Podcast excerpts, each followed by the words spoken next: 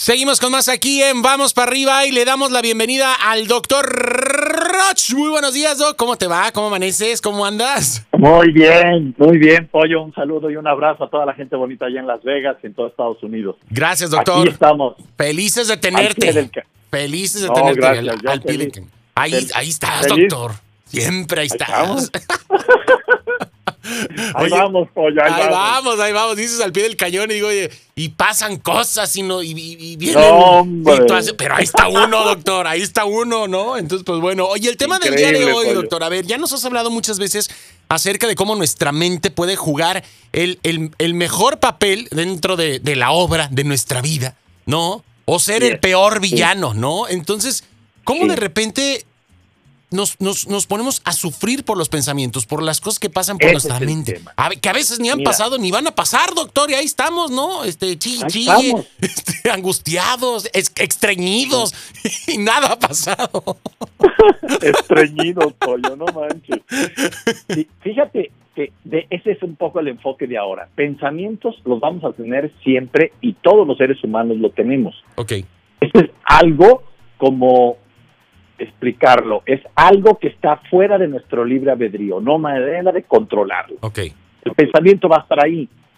¿Cuál es el, lo que sí podemos controlar? Es no sufrir por tus pensamientos. O sea, el enfoque no es deja de pensar así, piensa positivo. No, güey, no, no, no. Vas a pensar positivo, vas a pensar negativo, porque los pensamientos no siempre tienen control. El tema es que cuando pienses de manera negativa, de manera pesimista, de manera ah, enjuiciadora, de manera juzgadora, de manera injusta, no sufras. Y que cuando alguien haga esto por ti, es decir, te enjuicie, te madre, te condene, te todo lo demás, no sufras. Eso sí lo puedes controlar. Tú puedes controlar cómo sentirte a partir de escuchar un pensamiento. Y te voy a dar la clave, fíjate. ¿Qué sucede cuando vamos a una película, pollo, de terror? estamos ahí. estamos, puta, llega un momento en que sabemos que es una película de terror, ¿correcto? Sí. Pero llega un momento en que estamos con el sonido, con las luces, todo oscuro, la única parte que vemos es la pantalla, que de repente se nos olvida que estamos en el cine. Y al sentir que no estamos en el cine, empezamos a sentir el terror de estar en la escena que está proyectándose en el cine. Pero esa escena es una escena, no está sucediendo en la realidad, sin embargo, nuestro cerebro no, no distingue fantasía y realidad. Exacto. Y entonces, ¿qué sucede? Llega un momento en que nos metemos a tal grado que empezamos a latir verdaderamente en nuestro corazón, nuestro estómago nos empieza a doler, las palomitas nos empiezan a caer mal, empiezas a temblar y a sudar porque estás metido en el terror de lo que te está poniendo la película. Exacto. ¿Está claro? ¿Cuál es la clave? La clave es esta. Cuando tú tienes una emoción provocada que es sufrimiento por un pensamiento, recuerda que estás en el cine. En el momento en el que vuelves a cerrar los ojos y haces una conexión interior contigo y tomas conciencia de esto es una película, esto es un juicio de mi mamá, esto es simplemente un juicio de la sociedad. Todo mundo dice que soy ratero cuando no lo soy.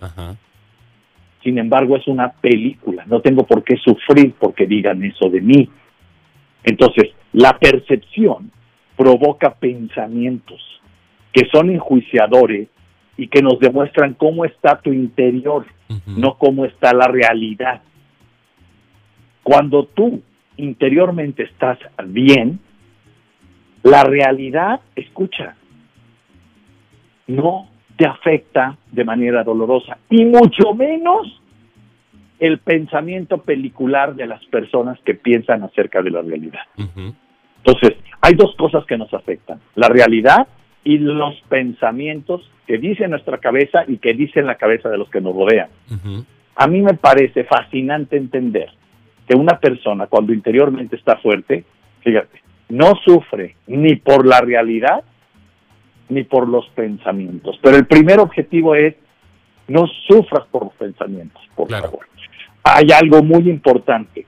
Tu percepción es la que determina el sufrimiento que tienes de los pensamientos o, del qué dirá de la gente. Entonces, no es tu cabeza quien controla tus emociones. Eso que dice la PNL, programación neurolingüística, es falso. Es tu percepción de los pensamientos lo que produce la emoción. Okay. Y esto es muy importante porque me puede estar doliendo una pierna y yo estar feliz. ¿Me explicó? Porque estoy sintiendo el cariño de la gente que me acompaña. Porque estoy sintiendo el cuidado de un doctor que está a mi lado. Porque sé que tengo gente que me va a apoyar para salir adelante. Esto es percepción. En esta vida el interior está guiado por la percepción. Mi estado mental me hará sensible a ciertas cosas y fuerte a otras pero tu estado mental es determinado por tu fortaleza interior, que es tu percepción. La tolerancia, la paciencia, la flexibilidad, son manifestaciones de tu interpretación interior, de tu percepción interior, de tu robustez interior. Entonces, mi invitación es, no estemos peleando para que la gente no diga cosas de ti. Lo van a decir. Claro.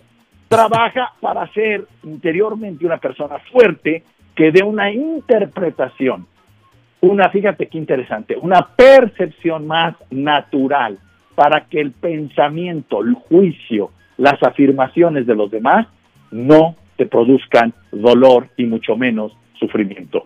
Cuando una persona no le puedes decir nada porque inmediatamente se siente, es una persona débil interiormente. Exactamente. Y es una persona altamente manipulable y créemelo, no es nada agradable convivir con una persona así, porque esa fragilidad se contagia. Exacto. No le vayas a decir eso a tu mamá, no, hay que decir las cosas como son.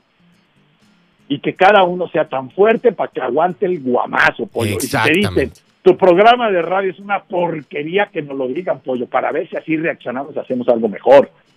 Pero no que, ay, no me digas eso porque me voy a sentir. No, no, no, ese es un error. El, no me digas eso, no es dímelo y voy a dejar de sufrir porque tú me lo digas. Y voy a tener claro que cuando me, molesta que alguien grite, fíjate qué grueso, no estoy diciendo que ella está levantando la voz.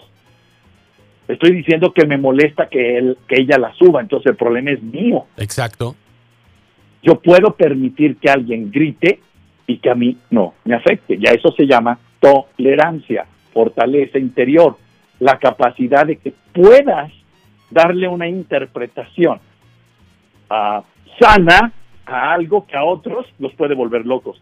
De hecho, tú sabes mucho eso, este pollo, ¿no? Sí, doctor. Y, También sucede, sucede al revés, cuando una persona es demasiado, eh, utiliza palabras altisonantes. Exacto. Y, el, el que le esté escuchando dice, no puedo tolerar que esté usted diciendo así. Ah, caray, a ver, ni está bien ni está mal que use yo palabras altisonantes. Lo que está mal es que usted sufra porque yo use palabras altisonantes. Y, y luego, doctor, nos sucede lo siguiente, estamos como dejándonos llevar por esto, dejándonos llevar por, por el pensamiento, por lo que otra gente está diciendo, por lo que pensamos que nos afecta, por un sinfín de cosas.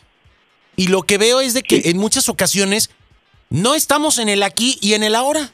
Porque estamos viajando en lo que va a pasar, en lo que me hicieron, en lo que dijo, en cómo lo tomé, en lo que me va a decir ahora cuando lo vea, en lo que... Pero deja que la vea y le voy a hacer cara y le voy a voltear la cara. Y se te va el presente, ¿no? se te fue. Ya, la, la o sea, esa parte también me impacta, doctor, porque entonces también nuestras, nuestros sentimientos nos pueden, eh, o, esta manera en, en la que eh, nosotros, nuestros, nuestros pensamientos, eh, a veces permitimos, si estoy captando bien, bien todo lo que nos estás explicando, que se apoderen de, nuestra tranquilidad, que no tengamos esta determinación, nos llevan a ausentarnos de la realidad en la que estamos y se nos fue la vida, ¿no? Fíjate que tienes toda la razón en lo que dices, Pollo. Yo nomás añadiría algo. No solo en el presente, todavía te fuiste del presente, todavía estás dentro de lo semirreal, que es el pasado y el futuro. Te voy a decir a dónde nos vamos nos vamos a la teoría absurda del pensamiento. Entonces vas al deber ser. Ya ni siquiera te vas al pasado o al futuro, te vas al deber ser. Usted no debería de usar palabras altisonantes. Usted no debería de usar esa blusa cuando se le ve el escote y se le alcanza a ver medio seno. Usted no debería de usar esa minifalda porque se le ve arriba de la rodilla y se voltea y se le alcanza a ver el calzón. Ese tipo de juicios, de pensamientos que son hirientes, que, que no permiten la libertad de ser, fíjate, son producto de irse a la teoría del perfeccionismo, del debería de. Y el debería de es todavía más grave que irte al pasado o dejar el presente. Exacto. Porque estás en algo que es totalmente irreal, que es lo perfecto. Y ahí es donde está el mundo del pensamiento que hace sufrir. Tú deberías de ser un marido ejemplar que llegue y que no se tome nunca una copa y que además siempre entregue el dinero. Y yo debería de ser la mujer impecable que no se echa punes en la cama y te echas punes en la cama. Y, lo peor del caso es cuando están ya calientitos y abrazados y sale aquello y dices, ¿qué es esto, pollo? Y, toda no. arrancan operación militar para salir de las sábanas porque ya no saben ni para dónde correr. y entonces vienen los juicios de tú no deberías echarte pedos en la cama. Oye, fue un accidente. Exacto, exacto. Y, además, doctor, estamos lo traemos ya ahí cargando eh, eh, en la mochila, ¿no? O sea, es como que debería de ser así, deberías de... Eh, y, y nos ausentamos o nos, nos negamos la oportunidad de ser plenamente y de ser en todos los, los, aspectos, ¿no? Este, porque digo, el ser auténticamente tú, pues digo, lleva un proceso, precisamente porque traemos mochilas cargando que ni nos tocan, pero ya nos aventaron ahí 70 libros que ni vamos a leer y ni nos sirven a veces, ¿no, doctor? O sea, ya traemos cargando cosas que para nada nos van a servir y que nada más nos van a cansar en algún momento dado, ¿no? Nos van a lastimar la espalda, nos van a hacer más lento el camino, más pesada la cuesta. Entonces, este, hay que sacar, ¿no? Todas esas cosas, dejarlas de lado y quedarnos con lo que venga. Sí, fíjate que eso es muy cierto. Traemos muchas cosas que además ya vienen de nuestra DNA, de nuestra genética y otras de nuestra cultura, de la gente que nos rodea. Pero ponte a pensar una cosa, Pollo. Tenemos más de siete pensamientos por segundo. ¿Quién controla eso? No, bueno. O sea, yo volteé, cuando oigo a los autores y a, las, a los speakers, estos que de repente a veces mi estudio tienen y se ponen a ser ya speakers, este, Tienes que controlar tu pensamiento. Yo me río. Le digo, déjame mirar tu vida para ver si lo controlas. Claro. Mira, acaba de pasarme algo ayer, pollo. Yo decía, voy a hablar del tema mañana y me acaba de pasar. Te lo comparto así rapidísimo. Dime, Este, mi mujer estaba haciendo unos, unos comerciales en, en Rosarito, bueno, por allá. Ajá. Tijuana, Rosarito. El sábado a las seis de la tarde me mandó el último, te quiero, te extraño, ya te veo el lunes y la más. Después de ese día, sábado a las cinco, ¡pum! Cero comunicación. Yo marcándole y marcándole, o sea, algo pasó. Dije, pero bueno, tranquilo. ¿Qué, qué sucede? Mi pensamiento se volvió loco. claro. Porque imagínate. Yo decía, eh, me tengo que tranquilidad, ta, ta, ta.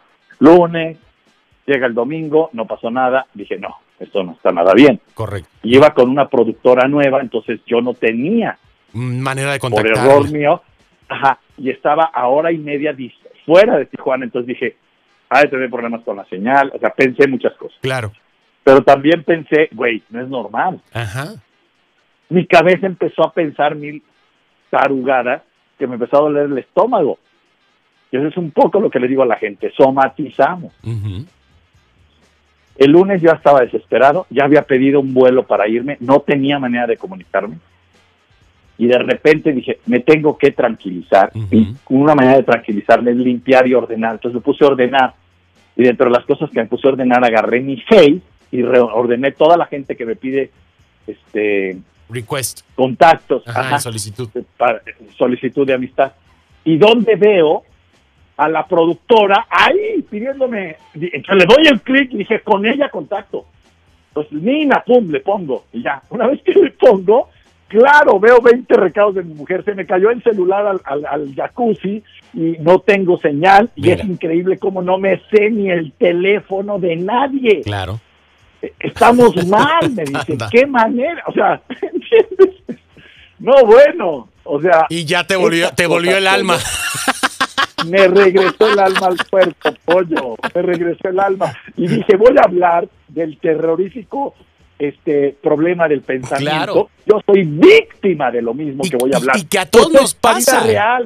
y que a todos nos pasa, ¿no? Cualquiera dice, ay, a lo mejor al doctor Roch nunca le va a pasar algo por el estilo, pero... No, no, y por eso lo cuento al aire, o sea, soy un verdadero pendejo profesional, perdón que lo diga. No, y sigo yo también trabajando lo mismo que trabajo con todos ustedes. Exacto. Soy de carne y hueso y trato de cuidar y de mejorar mi pendejismo porque perdón que lo diga, yo decía, no puede ser esto. Ya te imaginabas que te habían abandonado, doctor, o que No, o que algo le había...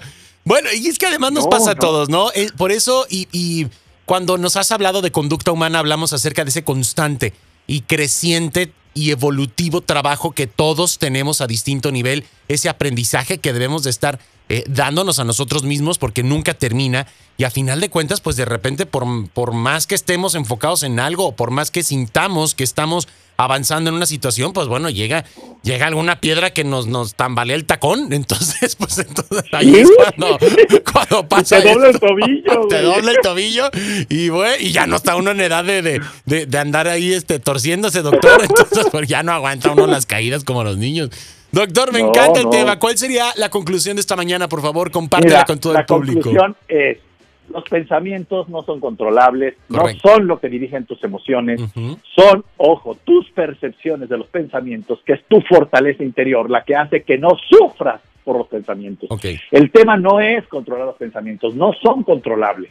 Lo que tenemos que controlar es no sufrir cuando ellos aparezcan, cuando tú te los digas o cuando alguien más te lo diga a ti. Exacto. Y eso facilita negocios, relaciones, vínculos, amor, relación de padre-hijo, relación de autoridad con jefes, etcétera.